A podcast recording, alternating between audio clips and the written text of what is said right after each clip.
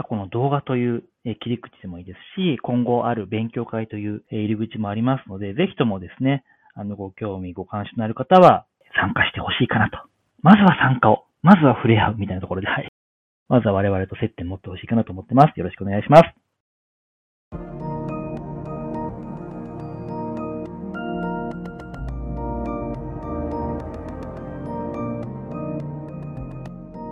NPO 法人まちづくりエージェントサイドビーチシティのポッドキャスト番組 SB キャストです。この番組は様々なステージで地域活動、コミュニティ活動をされている皆様の活動を紹介、活動のきっかけや思いを伺うポッドキャスト番組です。進行を務めますのは、私、フリーランスとしてプログラミング、アプリ開発、講師、書籍出版などを行いながら、この NPO の理事を務める高道恵です。どうぞよろしくお願いいたします。それでは、今回のゲストは、セキュリティ上手の大竹高正さんにお越しいただきました。大竹さん、どうぞよろしくお願いいたします。お願いします。よろしくお願いします。はい。よろしくお願いします。それでは早速ではございますが、簡単にですが自己紹介からお願いいたします。はい。セキュリティ上手からやってまいりました。大竹と言います。あの、普段はですね、えっ、ー、と、某 IT 企業に所属しておりまして、そこでまあ、Amazon さんが提供するクラウドサービスですね。Amazon Web サービスなんて言うんですけども、そのクラウドサービスを、まあ、使ってですね、お客様に、まあ、いろいろな IT ソリューションを、まあ、提供するお仕事をしてるんですけども、その傍らですね、ユーザーコミュニティの活動もしております。それが今回、えー、話に出てきたセキュリティ上手になってます。でこの上手というのは何かというとですね、Japan AWS ユーザーグループの略で、まあ、上手 UG なんて言い方するんですけども、その上手 UG の中にですね、まあ、いろいろな、まあ、支部なんて言い方我々してるんですけれども、まあ、地域によるえー、特定のくくりであったりだとか、あとは専門性ですね。あの、その専門性に応じた、まあ、くくり、まあ、グルーピングがあってですね、まあ、今回その中で、セキュリティ、まあ、上手友人の中で、まあ、セキュリティに特化した、えー、コミュニティ活動をしているものが、まあ、セキュリティ上手というものになっております。私はそこで、はい、運営の方をやらせていただいております。はい、本日はよろしくお願いします。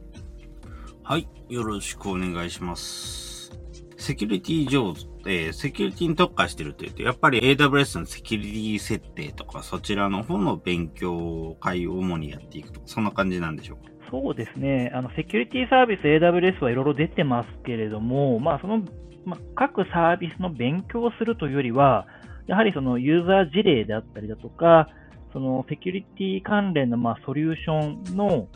まあ、紹介というかですね、まあ、AWS さんだけじゃないんですね。そのセキュリティ関連のソリューションを提供しているものって、まあそういう AWS に関連するベンダーさんをお呼びして説明してもらったりだとか、あとは最近面白い試みとしては、勉強会参加者さん、やっぱりこう悩みを抱えられて参加されている場合があるので、まあ、そのお悩みを解決するミニコーナーであったりだとか、まあ、そういった形で、まあ、一口に勉強会といっても様々な形態があるので、まあ、時代の流れに合わせながら、模索しながら、え、勉強会を定期的に開催しているような感じになってますね。はい。はいありがとうございます。ユーザー事例紹介はもちろんですが、ベンダー説明、お悩み解決というコーナーも面白いですね。こちらの勉強会の中で、まあ今日はじゃあユーザーの事例の紹介で最後にちょっとお悩みを受け付けたりとか、そんな感じで進めたりするってことなんでしょうか。そうですね。毎回だいたい2時間、3時間ぐらいの枠で、で、まあ、あの、セッションをいくつか設けるんですけども、まあ、そのセッションの中で、まあ、とあるユーザー企業さんの方をお呼びして喋ってもらったりだとか、あとは AWS さん以外のベンダーの方を呼ぶだとか、もちろん AWS さんを呼ぶこともあってですね、まあ、その20分とか、枠を、えー、と使って、まあ、いろいろ説明をしてもらうと。で、お悩み相談はですね、まあ、最近始めたんですけれども、参加申し込みするときにですね、あの、アンケート欄設けてまして、まあ、悩みがあれば書いてください。でそこで、あの、最後ですね、勉強会終わって、まあ、最後15分ぐらいですかね、あの、運営の方がお悩みをピックアップして、まあ、運営同士で、まあ、語り合うと、まあ、パネルディスカッションとまではいかないんですけども、まあ、やっぱりそのセキュリティの悩み一つとってもですね、答えはま何種類かやっぱりあるわけで、まあ、各その運営、えー、それぞれがですね、持ってる知見だとか経験をもとに、まあ、こうやったらいいんじゃないのこうやるときが多いよね、みたいな、そういったなんか生々しい話をしたりすることが多いですね。はい。ありがとうございます。参加申し込みのアンケートの欄でお悩みの募集をするっていうのはすごくいいですね。なんか他のイベントではなかなかそういうお話を聞かないすごいいい事例だなというふうに思います。はい。ありがとうございます。結構やっぱりお悩みって結構来たりしますか？そうですね。えー、っと、5月の下旬に開催したものになると、4件ぐらい来てましたかね。はい。いいですね。結構、じゃあ、お悩み解決の部分もすごく盛り上がっているんですね。そうですね。運営としても喋ってる側にはなるんですけど、私の方は。やっぱり楽しいですね。これは。人の悩みはやっぱりいろいろなこう背景があって、まあ、それを、まあ、事細かに書いて書かれてないこともあるんですけども、想像しながら、ああでない、こうでないだとか、で、運営メンバーそれぞれ所属してる企業違いますし、技術的なバックグラウンドも違うので、やっぱりそこから出てくる発言っていうのは非常に興味深いものが多いかなというふうに感じてますね。はい。ありがとうございます。それは、そうですね。もうやっぱりそういうようなお悩みというか、まあ、双方向性のあるコメントのやり取りという面以外で双方向性のやり取りがあるイベントっていうのはなかなか見たことがなかったので、すごく良いですね。というのは。はい。ありがとうございます。はい。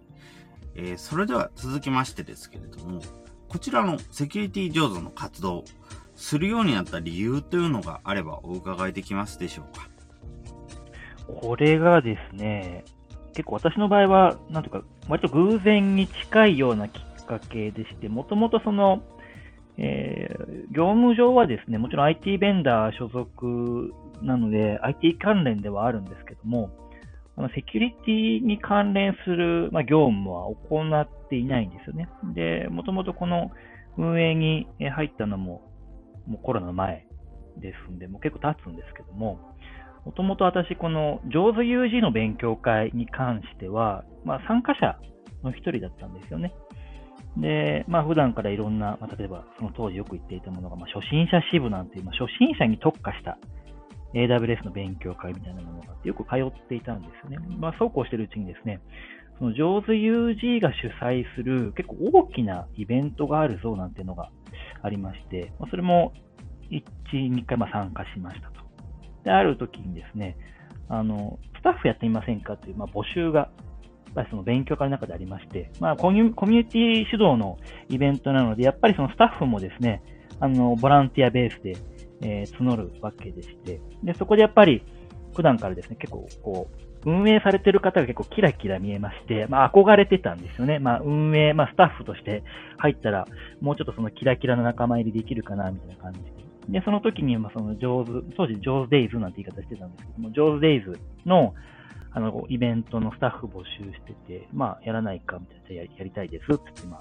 入れてもらってですね、まあ、その時に、あの、AWS のサービスって非常に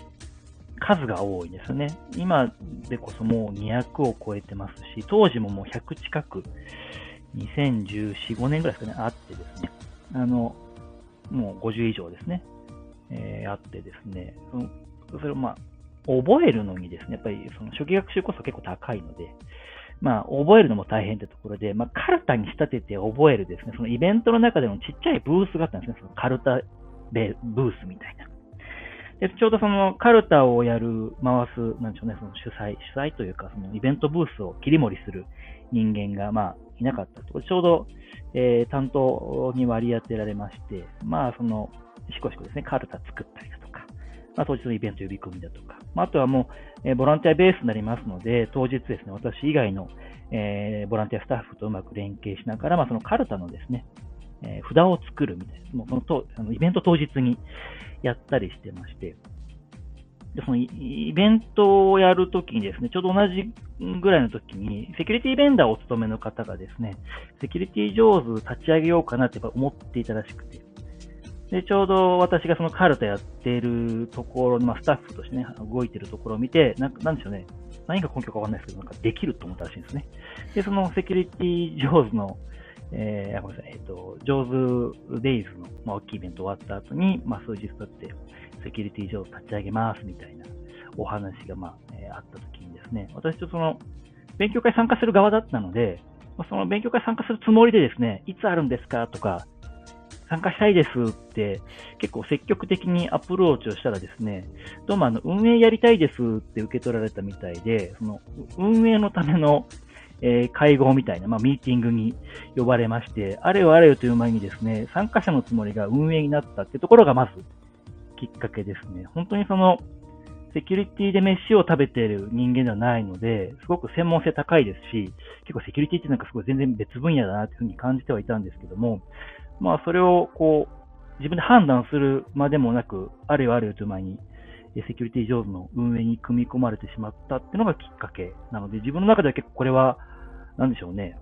運命とまではいかないんですけども、結構、うん、運が良かったのかなって気はすごくしてますね。はい。うん、なるほど。ありがとうございます。参加者のつもりでやってみたら運営になってたっていうのが、すごく面白いです。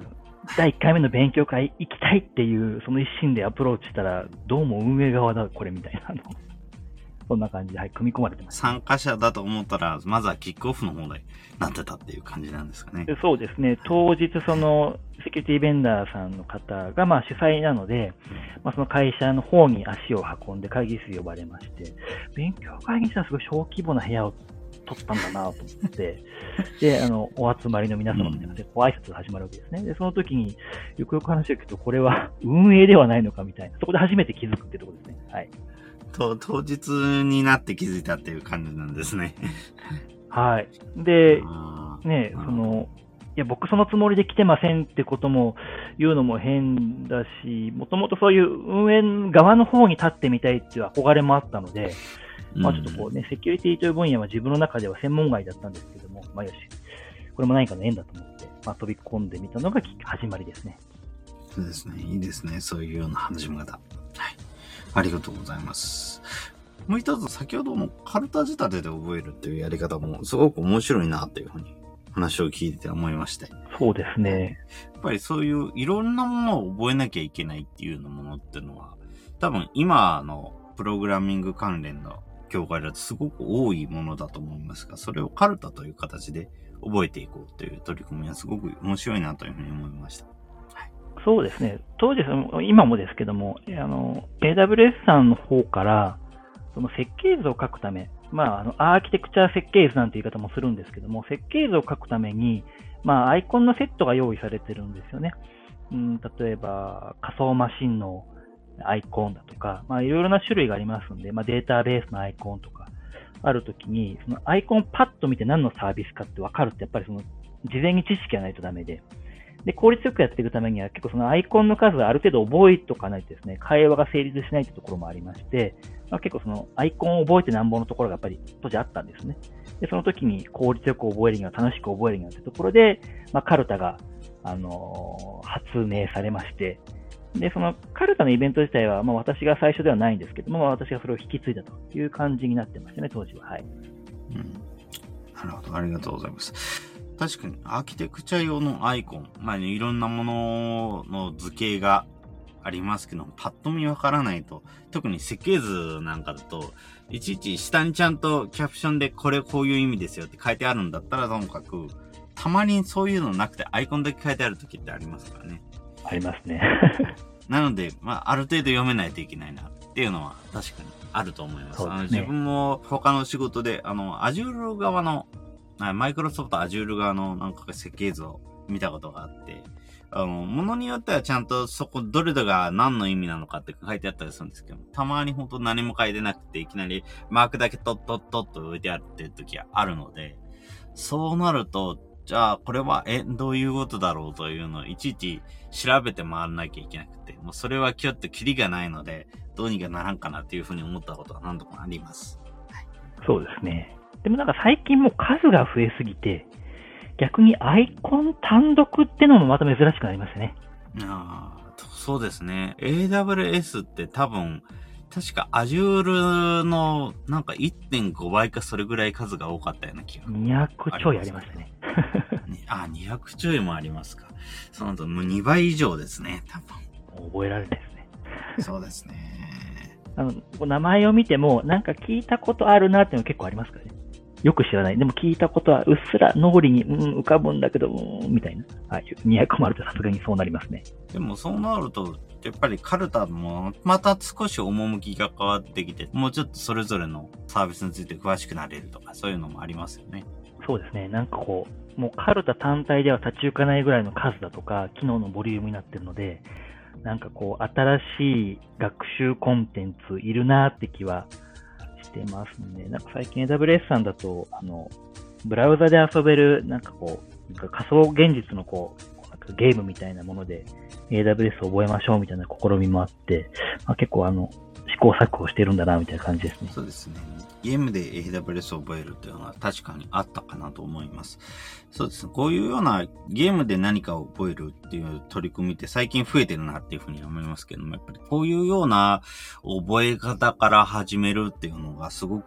いいなというふうに思います。やっぱり、特にこういう、まあ、システムとかプログラミングとか全般的に言えるのは、それってなんで勉強しなきゃいけないのっていうのがピンとこなかったりするっていうのもありますので、やっぱそういうようなところで、まずは、とっかかりのいいもの、ゲームとかから始めていくっていうのは一ついい選択肢なんだろうなっていうふうに思いますね。そうですよね。なんかこう、必要に迫られてやりながら、まあ自然と覚えるっていうのは割と理想かもしれないんですけども、もうそうもいかない時もあって、やっぱり最初に情報を詰め込んでおかないと先に進まないみたいなところもあるんで、まあそういった時には負担なく受け入れられるのは、こう、やっぱりゲーム関連のこうアプローチなのかなっていうふうには最近思います、ね、はい。ありがとうございます。そうですよね。本当にゲームのアプローチって、すごくいいんじゃないのかなというふうに思います。はい。他のところもいろいろなサービスでそういうゲームで何かっていうのを見かけてますので、本当にそういうふうに、そういうようなやり方がいいなって思ってらっしゃる方もすごく多いんだろうなっていうふうに思います。はい。ありがとうございます。それでは続きまして、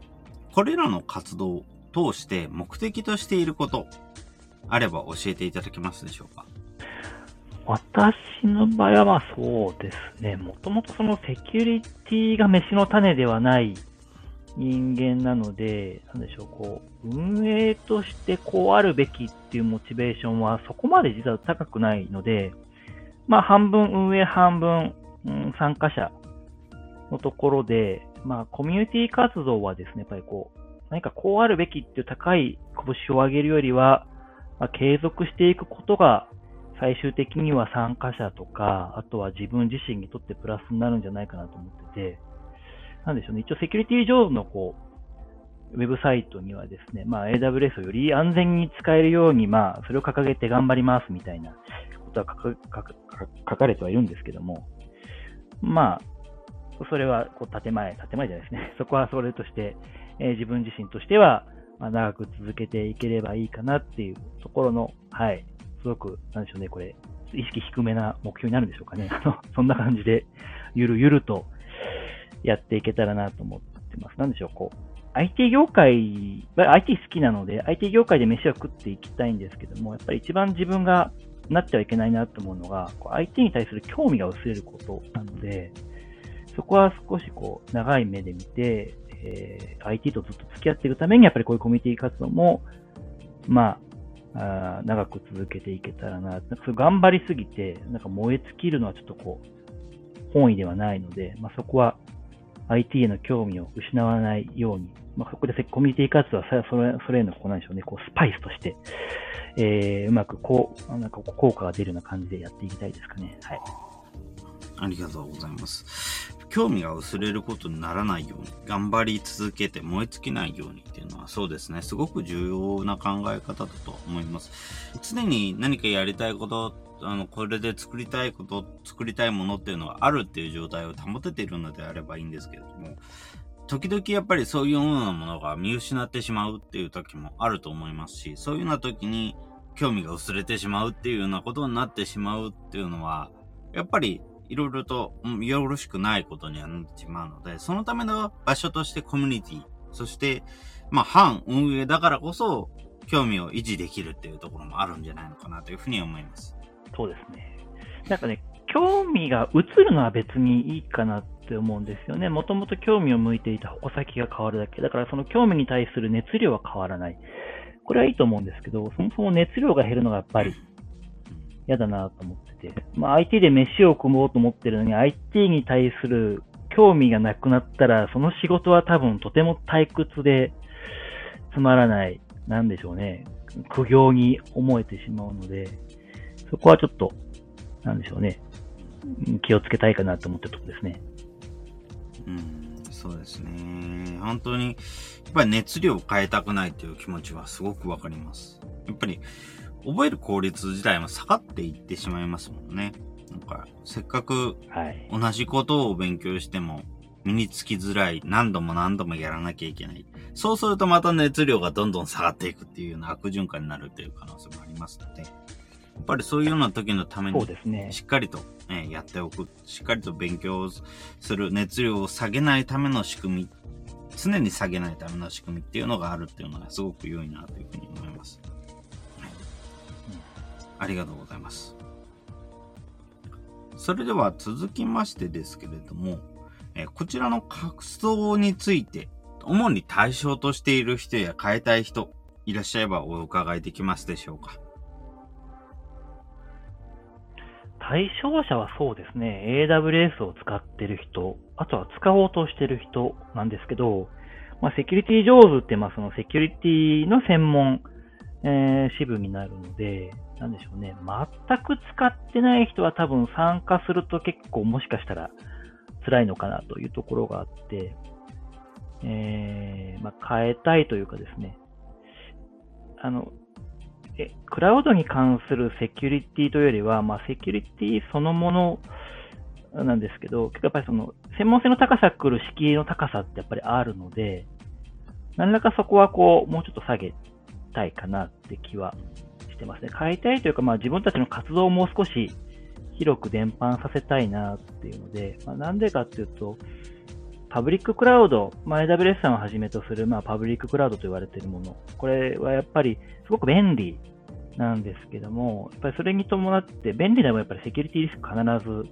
あるんですよね。まあ、世の中の情報漏洩みたいな話でよく見ると、やっぱり使い方少し間違ってました。設定がミスってましたとかやっぱりあるので、えー、クラウドを使えば使うほど、寄り添えば寄り添うほど、いつもセキュリティがちゃんと必要、まあ、意識が必要だってところで、まあね、IT 業界の方ならわかると思うんですけど、結構分業化されてるときに、セキュリティってやっぱりすごく専門性高いので、セキュリティはセキュリティの人がやるべきだ、みたいな話になるんですけども、クラウドの文脈においては、セキュリティはみんながやるべきだってところにやっぱりマインドチェンジが必要で、まあその手助けができたらいいかなってところもちょっとこう、思うところではありますね。はい。なるほど、そうですね。はい。やはり、確かにセキュリティ知識、より多くの人に、万人に必要だというところあると思います。やっぱり、せっかく一部の人たちがセキュリティについてしっかり考えていたとしても、やっぱり実際にプログラムを組む人たち、一部の人たちがそんなにあんまりセキュリティのことを考えてないで作っていたら、後でやっぱり修正が大変になってしまうとか、いうようなこともあると思いますし、なんとなくでも、こういう風にすればより安全かな、こういう風にすればよりトラブルに起こりづらいかなっていうような感覚っていうのはすごく万人に必要になるんだろうなっていうふうに思います。やっぱりそれにこういうようなセキュリティの知識って共通するところって必要にあるのかなっていうふうに思いますし、例えば AWS で共通、AWS で守っておきたいセキュリティっていうのが、あの普通の Web システムとかの部分でもある程度考え方として必要になるって時はあるし、なんかそういうようなことも、あの、やっぱりこういうところで広く伝播させていきたいという気持ちはすごくわかります。はい。ありがとうございます。はい。その他、活動を通してですけれども、これらの活動で課題に感じていること何かございますでしょうか？課題、まあ、コミュニティ、今やってるコミュニティの課題だと、やっぱりその参加者からのフィードバックってなかなかやっぱりこの時代、えー、受け取るのが難しいかな。アンケートで、まあ、フィードバック受け取ればいいじゃんっていうのもあるんですけど、オンラインになった瞬間、その会場に行って勉強会に参加してるわけではないので、アンケートの回答をするぞっていうモチベーション、やっぱり下がってると思うんですね。それはやっぱり、えっ、と、アンケート回収率からもやっぱりわかるんですけども、そこどうやって汲み取るかな。で、やっぱりコミュニティの勉強会って運営が自分たちのやりたいことを指導でやるというよりは、ちゃんとアンケート結果から、次自分が喋りたいですとか、次こういうことを聞きたいですって、そのフィードバックをもらった上で決めていたりするので、やっぱりその参加者からのフィードバックってすごく大事なんですけど、そこがやっぱり汲み取りにくい。で、オフラインでやっていた頃は、まあ、アンケートももちろん回収しますけども、実際に会って喋って根掘り葉掘り聞かれたり聞いたり、だとか、まあ、あの、ね、コミュニティの活動の本番は懇親会だなんていう人もいますけども、やっぱりその懇親会の中で、まあ、企業の垣根を越えた、まあ、ぶっちゃけトークみたいなところもあって、そこでやっぱり本当のニーズが分かったりだとか、実際、次自分ここ登壇してみたいですとかっていうのが引き出せたりするんですね。アンケートだと自らこうやりますって書かなきゃいけないんですけど、次登壇したいですみたいなね。でも、例えば懇親会の場とかだと、ちょっともじもじしてる方がですね、まあ、根掘り葉掘り聞くとやっぱりいろんな知見持ってて、この人の知見をもっと聞きたいって言った時に、そこやっぱりね、運営とかといろいろおしゃべりしながら、まあ、引き出すこともできたんですよね。でそういったまあ、オンラインはオンライン、オンラインなりの良さはあるんですけども、オフラインの時に得ていた、まあ、いいところってやっぱり失ってしまってるところもあるので、そこをどうやって取り戻していくのかな。まあ、完全な再現というよりは、オンラインは活かしつつも、オフラインの時にうまく享受できていたものをどう再現するのかなっていうのは、うん、セキュリティ上手に限らないですけれども、多分オンラインを中心とした勉強会やられてるところだったら、まあ、全般多分当てはまる課題じゃないかなというふうに思います。はいありがとうございます。そうですね。やっぱり参加者フィードバックが受けづらいっていうお悩みについては、どこの勉強会でも非常によく聞く内容になりますね。やっぱりオンラインだとやっぱりそういうようなオープンな場っていうのが作りづらいというより、勉強会から距離が離れてしまうので、なんでそこ、距離が離れたところのオープンスペースにどうやって誘導するのかとかいうのっていうのはすごく課題になるのかなっていうふうには思います。特に本当に根掘り葉掘り聞いたりするっていうようなスペースがない。本当にどうやってオフラインでできたそういうことを再現していくのかっていうのは非常に課題になっているっていうようなお話はどこのコミュニティでも本当によく聞きますね。そうですね。ズームでなんかオンライン懇親会みたいなもので情報交換できたりもするんですけども、それもやっぱりね、勝手が違うので、なかなか難しいですよね。そうですね。特にテーマがあるような、こういうようなイベントだったりすると、やっぱり他のオンライン懇親会だと、やっぱり結構、勉強会ではこういう話したけれども、懇親会では別の話をしましょうとか、そういう話になってくることも多いので、あんまり必ずしもズームでも同じような話をするっていうことにならなくても全然問題はなかったりするんですけど、ぱりセキュリティ上手だったりするとそうもいかないですよねっていうのはありますよね。まあでも、オフラインの頃は割と懇親会、ね、セキュリティに特化した話もする人いれば、セキュリティというよりは AWS 全般とか IT 全般とか、全くその IT 関係のない、やっぱその、懇親会ってこうね、お酒の席なんで、まあまあ、あの、時間が経てば、それなりに、あの、テーマごとにこう、クラスターができみたいなね、どどうでもいいことを喋る枠、グループとかなんかできてくるんで、すごく今日面白かったんですけど、やっぱりなんかズームってなるとそこで一個の空間で区切なんかこう仕切っちゃうので、なかなかそういう、うん、なんでしょうね。回すの難しいですね。やっぱり、なんか、長く関わっている団体が、ズームのスペースを活用して、一緒に繋がったり話し合ったりするっていうのは案外できると思うんですけども、単発で会った時、イベントで会った時にそういうことができるかっていうと、ちょっと難しいなという感じはありますね。そうですね。これ日本人の気質ですかね。なんかこう あえー、ご、ご新規さんのが感じるハードルの高さは。以前、プログラミングの講座を、あの、ズームで、フルオンラインでやってたんですけれども、やっぱりそういうようなところだと、最初1ヶ月とかだとか、結構あ距離感つかみづらいので、難しいんですよね。ズームのブレイクアウトルームを活用してって言ってもうまく活用できなかったり、いうようなことがあって、なんか会話の流れが生まれづらいとかいうようなものになってしまうんですけども、それが1週間、2週間、3週間とどんどん時間が過ぎていくに従って、どんどんやり方が上手くなっていって、講師と受講生の皆さんとの会話の流れっていうのもすごく生まれてくるし、なんかそこでグループワークをしてお互いに協力し合って何か作るっていうようなこともやりやすくなっていく。ただそれをするまでには結構時間がかかるなっていうのがやっぱりオンラインの特にズームを使ったイベントの特徴になってくるのかなっていうような感覚はすごくあります。そうですね。私も会社で、まあ、トレーニングの、まあ、講師とかをすることがあるんですけども、やっぱり1ヶ月もかけれないので、1日2日で終わらなきゃいけないところが結構あってですね。やっぱりその、どうチームを分けるかは結構苦慮しますね。今のところなんだろうな。やっぱり人数が多くなると喋らなくなるので、極力少人数にするっていうのと、少人数にしたときも、やっぱりそのスキルで差があると、あの、僕、スキルあなたより低いんでお任せしますみたいな感じになっちゃうので、スキルもそれなりに揃えた上で少人数にしないと、はかどらないなっていうのが今の実感です。そうですね。本当に、チームをどうやって分けていくっていうのは難しいところで、やっぱりスキル差が大きいと、その人たちがうまくまとまって話すのってものすごい時間かかるんですよね。自分が以前関わったその講座も、1ヶ月半ぐらいですかね、かかった後にグループワークをやってたんですけども、やっぱりグループワークはもうさすがにそれだけ時間がかかったっていうのもあるし、やっぱりそこで何かやらなければいけないことが明確にあるっていうのもあるので、その結果かなりうまく結びついたってところはあるんですけども、じゃあ逆にこれを1時間2時間しか話をしていないような人たちの間でできるかっていうと多分できないだろうなっていうような感覚がすごくありました。難しいですよね。うん、難しいですよね。ありがとうございます。ちなみに、それについて、例えばセキュリティ上手としてどういう風にやっていきたいなとか、今のところ何かの案ってあったりしますか？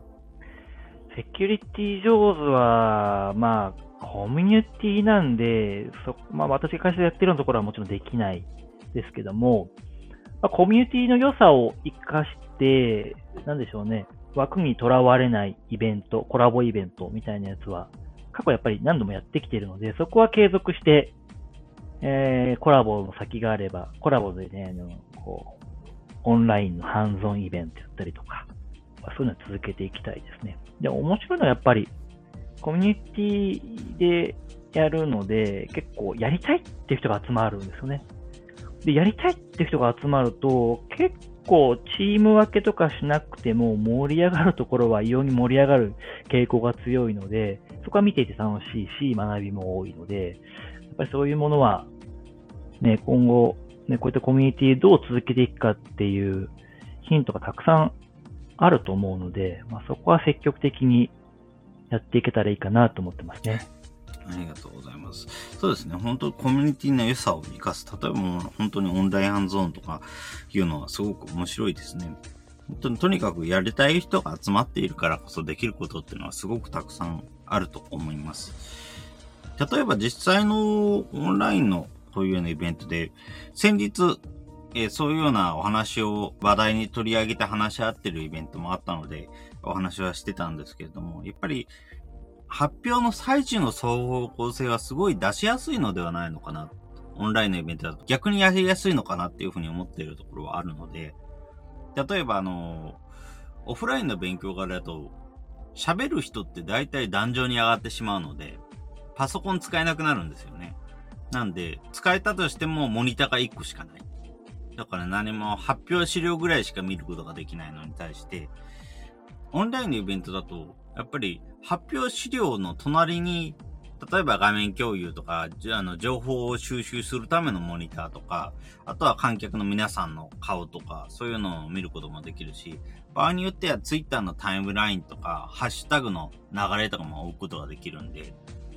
リアルタイムでどういう意見が上がってるのかとか、まあ、喋るほどではないんだけど、ちょっと面白い話とか思いついたこととかがタイムラインに流れてるってのもリアルタイムに読めるんで、それをなんか取り込んで話をしていくといいのではないのかなっていうような話が上がっていました。例えば本当にスライドっていうサービスありますけども、あちらの方で質問が上がっていたら、その質問にリアルタイムに答えるとか、そのスライドだとアンケート機能ってありますけども、そちらのアンケートでリアルタイムにアンケート表示して、その流れをモニターしながら実況していくとか、そういうようなこともできますし、ある程度臨場感、オフラインでは出せない臨場感っていうのも出しやすくなってるのかなっていうような感覚は正直なところあります。ただ本当に先ほどの通り場所がすごい離れてしまいがち。自分も一応こちらの SB キャストとかで以前お話をした方で、例えばマストドンのコミュニティで話をしていて、あ、なんかすごい面白い話になって、次じゃあ SB キャストで話しますか？っていう話を振ってみたって時もあったりするので、やっぱりそういうのはあるんですけども、いかんせんちょっと勉強会から距離が離れすぎているなっていうの感覚あるので、なかなかちょっと難しいところはあるんですけども、とりあえず臨場感だけっていうのであれば結構出しやすいところはあるのかもなっていうふうに最近思っています。なるほどね。一応セキュリティ上手でも運営メンバーはですね、あの登壇者が喋ってる時には、スライドのアンケート、あれは、ね、参加者がリアルタイムで入れてくれますので、あれを監視してですね、あとは、ツイッターも監視して、質問っぽいものがあれば拾って、その登壇者喋り終わった後に、まあ、質疑応答コーナーで運営からその質問をぶっ込むってやつは、やってはいるんですよね。でもなかなかやっぱり難しいですね。まあ、やっぱり、あの、しっかりとしたこういう勉強会というタイプになると、やっぱり途中、スピーチの途中にスライドの情報を見るっていうのは、あくまでそこから拾い上げるかどうかは、スピーカーの方のご判断通りになっちゃうので、ちょっとそこは難しいですよね。まあ、ここはひょっとしたらオフラインも同じかもしれないですけど。そうですね。あの、スピーカーの方の、うん、なんでしょう、うん、話し方のスタイルですかね。その、喋りながらどんどん、うんと割り込んで、なんでしょうね、手を挙げてみたいなのを、オフラインの場合はありますけども、それが好きな方、得意な方は多分、ツイッタータイムライン見ながら、横で口挟んで、で、また自分の話に戻すとかできるんですけど、そこはね、なんでしょう。みんながみんなできるわけではないような気がしてて、なかなか難しいですね。なんか、その、拾いながら喋るって、私もやったことあるんですけど、うまくいくときといかないとき結構バラバラで、うまくいくと、その、今喋ってることに対して関連する質問が来て、それに対してこう理解が深まるような話の仕方ができるんですけども、うまくいかないとですね、なんかこう、死に滅裂なことを言い始める。その聞いてる側にとっては、あの、質問した側は多分そこはすんなりいくと思うんですけども、質問した側は、ね、質問してない人は大半ですから、その人たちが聞いたときに、なんか急に話変わったぞみたいなのが出てて、なんでしょうね、こう、喋自分でこうね、質問を拾って喋って、なんかうまくいったつもりなんだけど、よくよく冷静に考えてみると話めちゃくちゃ飛んでるな、みたいな。これは死に滅裂って言うんじゃないか、みたいなところ結構こう、なんでしょう、こう、反省もあってですね、なんかこう、リアルタイムに拾うのも難しいなって感じてます。はい。そうですね。やっぱり、特に今、録画をするタイプのイベントだと、録画にどう映るかっていうのもすごく気になるところですよね。なので、話が飛んでるように見えてしまうっていうのはすごく、自分も心当たりがものすごくあるので、自分は最近あの、その話をする前に、例えばスライドでこんな意見があるんですけども、とか、ツイッターでこういうことも言われてますね、みたいなことを前に置くようにしてますけれども、それって気をつけないとなかなか気がつかないことだったりするので、それはありますね。ありがとうございます。はい。それでは、続きましてではございますけれども、これを聞いている人に IT とどう関わってほしいなど何かございますでしょうか？そうですね。まあ、セキュリティは、まあ、専門性の高い分野には感じると思うんですけども、まあ、日々生活する上で、もう IT なしなんてのはやっぱりなかなか考えにくい時代になってきましたんで、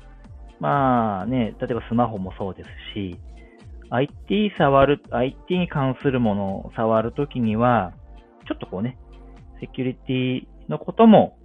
意識してあげてねぐらいでいいんじゃないかなって気がしてます。なんかあまり過敏に反応するのも変ですけども、ね、全くね、ノーガードっていうのも結構危ないところではあります。特にインターネットに繋がった世界ってね、いい人も悪い人もたくさんいますから、はい。なんかやっぱり弱い人が狙われるってところもあるので、やはり最低限の、なんでしょう、リテラシーっていうのはないといけないですし、ね、専門性の高い勉強を受けろと言えれば、まずは意識してくださいっていうところですかね。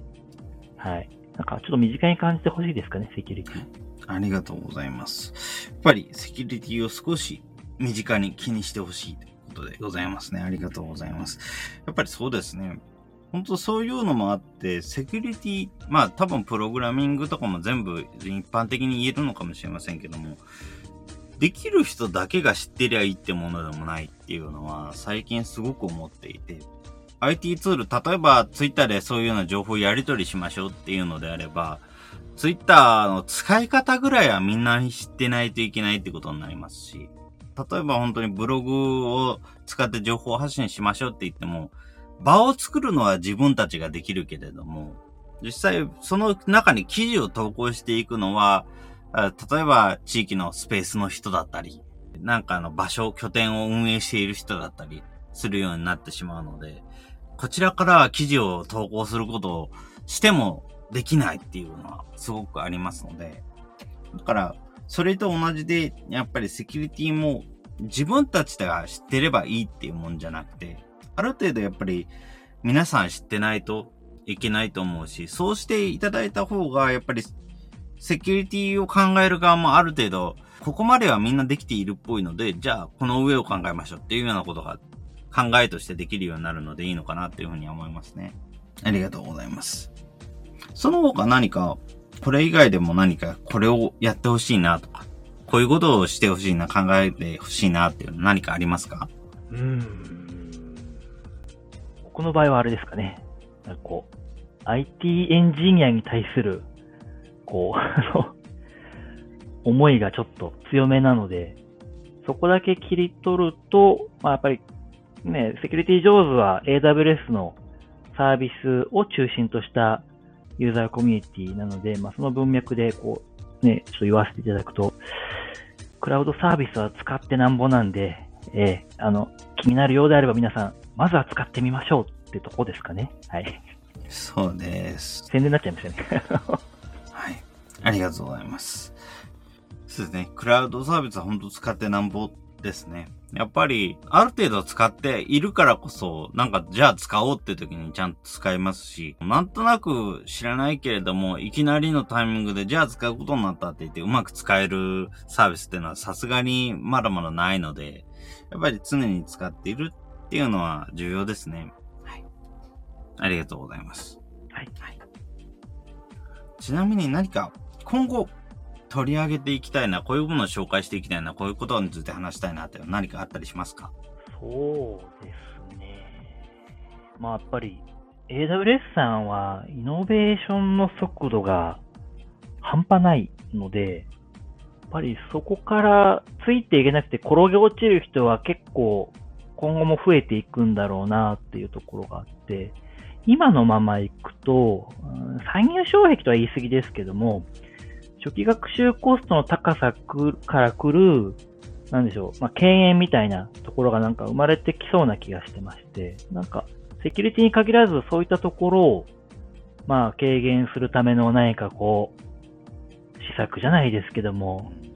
手は打ちたいかなっていうところですかね。で、この考え方は、まあ、僕の中ではもう業務半分、コミュニティ活動半分、半々、どっちも作用するするなと思って言ってはいるんですけども、うんと、10年ぐらい前にクラウドに出会った人って割とすんなりいろいろなクラウドサービスキャッチアップできているんですよね。それは10年かけて学んでいるので。でも今から学ぶ人、AWS 一つとっても、まずサービス数が200を超えてるんですってこう、華々しく語るんですよね、それもちろん。あの、AWS さん側は。でも、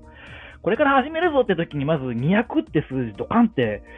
こうね、示されると、え、そんなにやるのってこう、ちょっとビビっちゃうので、なんかそこってうまい方法ないかなって気はしてますね。あの、すごく便利なので、今後、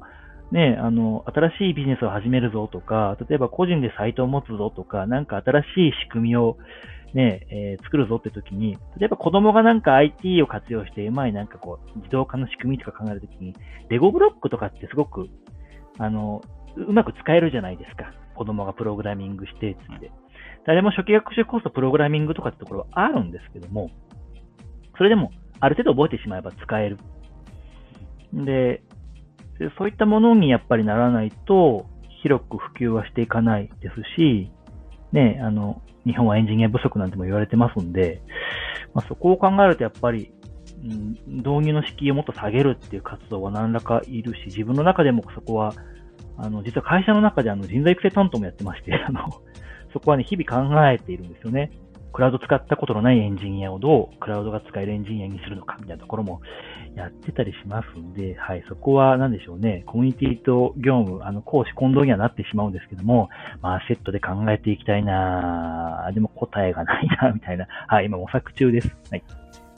なるほど。ありがとうございます。やっぱり、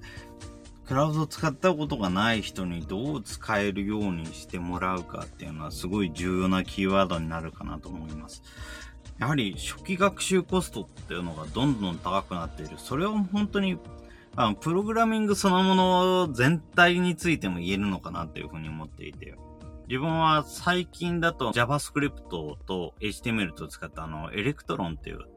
JavaScript でウェブ面、デスクトップのアプリが作れるっていうような環境も触ってたりしてますけども、やっぱりあれだけつっても、今までデスクトップのソフト作るんであれば、例えば、一つのプログラミング言語だけ覚えていればよかったっていうのが、いつの間にか JavaScript であれば、まあ、CSS も覚えなきゃいけないし、HTML も覚えなきゃいけないし、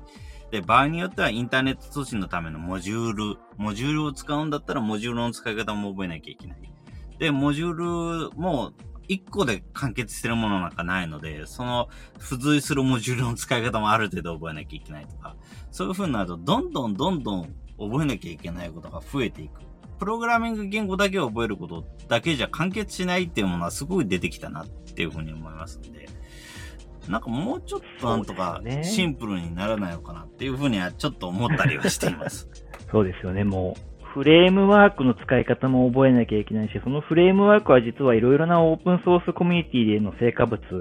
まあ、あのその組み合わせだったりするので、実は蓋を開けた途端、ゲゲゲってこう、なる瞬間ってやっぱいっぱいありますよね。一つ覚えただけでも本当に完結しないので、10年、20年前とかに比べると、やっぱりプログラミングの開発環境自体はすごい、昔はもう安いものでも6万、最低エディションでも6万だったものが、今は0円になってすごく、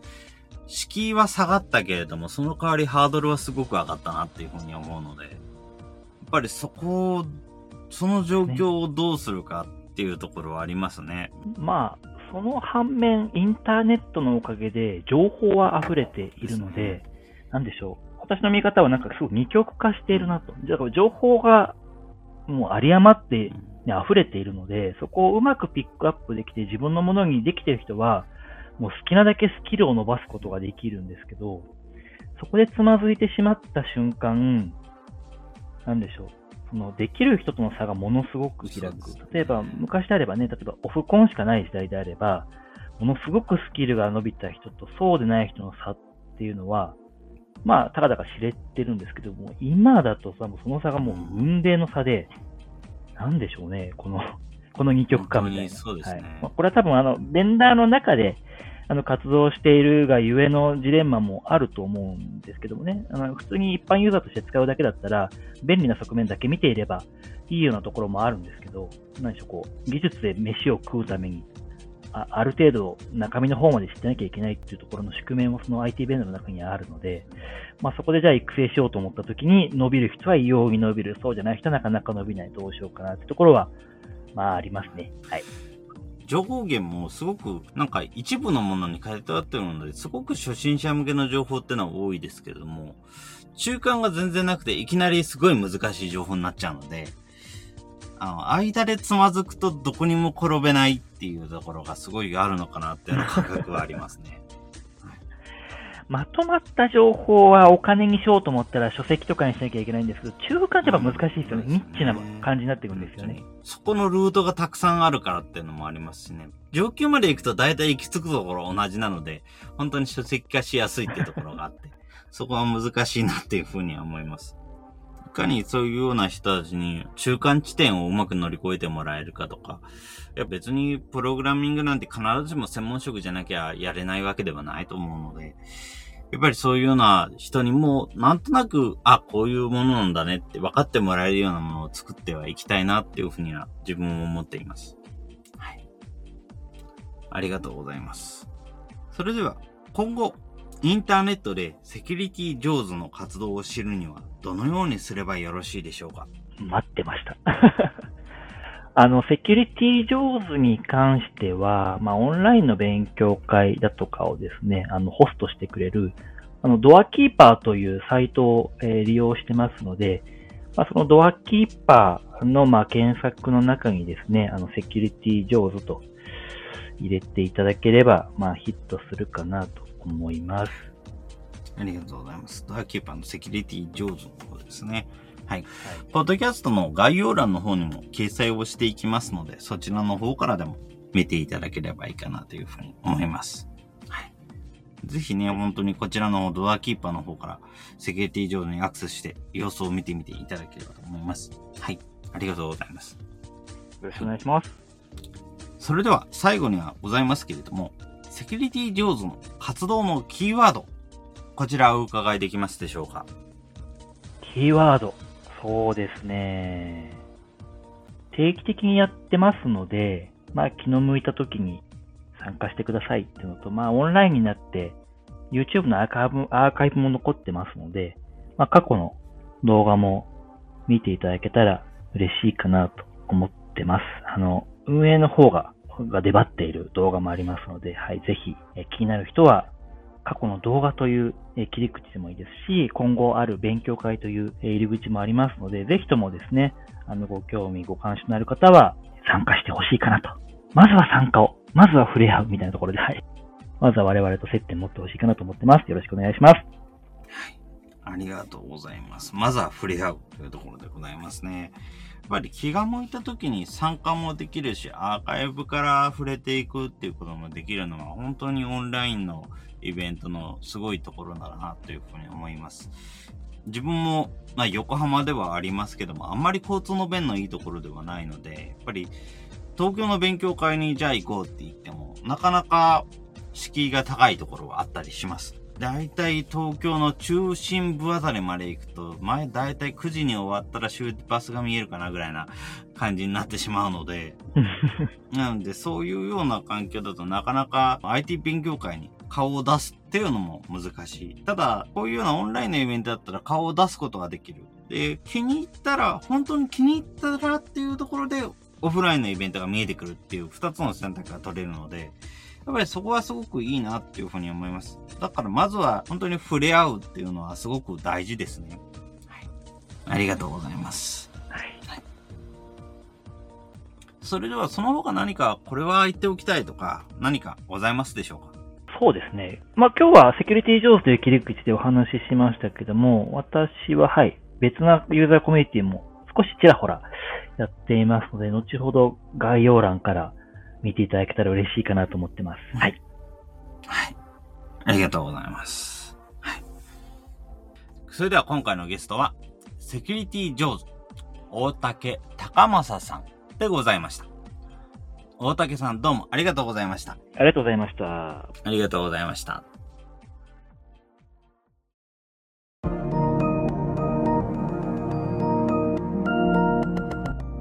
今回は Amazon が提供するクラウドサービス AWS、Amazon Web サービスのユーザーコミュニティの中で、特にセキュリティに関する情報を扱うセキュリティ上手というコミュニティの運営を行う大竹高正さんに活動の内容や思いを伺いました。セキュリティ上手は AWS 利用者のセキュリティ関連の使用例や AWS に関連したサービスを提供する企業によるスピーチ、参加者のお悩みを解決するミニコーナーなど、時代の流れに合わせて様々な形態の勉強会を定期的に開催。毎回2、3時間くらいの勉強会に、スピーチ箱をいくつか設定するという時間割で開催し、その最後15分程度、参加者から寄せられた質問について語り合うという形式の勉強会を行っています。AWS は特に進化の流れが速く、内包される機能もどんどん増えている。そこについていけず、転げ落ちてしまう。そんな人も増えているということを感じている大竹さん。学習を始めるために、最初に学ぶことが増えていく。初期学習コストがどんどん増えていく。そういうところから来る敬遠の気持ち。その気持ちを軽くすることができないか。エンジニア不足が叫ばれている日本の IT 業界。導入の障壁を下げることが必要であると大竹さんは考えます。複雑化から来る軽減。その気持ちを軽くするための試み。それは私たちサイドビージシティも IT そのものについて考えていく必要がある課題ではないかと感じました。日々生活する上で IT なしでの生活は考えづらくなった昨今。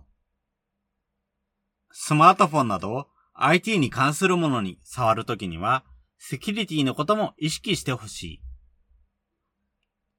あまり過剰に反応するのも変だけど、全くのノーガードも危険な今。セキュリティをはじめとしたテクノロジーは、できる人たちだけが知っていればいいというものではない。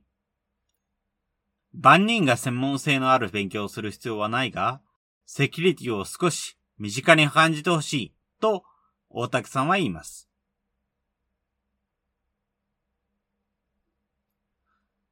セキュリティ上手の活動のキーワードは、まずは参加を、まずは触れ合う。オンラインになって YouTube のアーカイブも残っている。過去の動画という切り口もあるし、今後ある勉強会という入り口もある。興味がある人はまず参加してほしい。昨今のテクノロジーはどんどん複雑化している。初期の学習にかかる手間も増えている。だからこそ、まずはオンラインでこのような勉強会に触れてみる。そんなところから IT コミュニティとの関わり、始めてみませんか？このポッドキャストの感想は、Twitter や Facebook などで受け付けています。ハッシュタグ sbcast045 アルファベットで sbcast 数字の045こちらのハッシュタグをつけて投稿いただけると幸いです。それらが使えないという方は、まちづくりエージェントサイドビーチシティサイトのお問い合わせフォームなどからご連絡ください。また、SB キャストでは、継続のための寄付受付を行っています。毎月1000円の月額サポートの内容となります。特典などご興味ご関心のある方は、ぜひ寄付サイトをご確認ください。今後もこの番組では様々なステージで地域活動、コミュニティ活動をされている皆様の活動を紹介していきたいと思います。それぞれの視聴環境にて、ポッドキャストの購読ないし、チャンネル登録などをして次をお待ちいただければと思います。それでは、今回の SB キャストを終了します。お聴きいただきましてありがとうございました。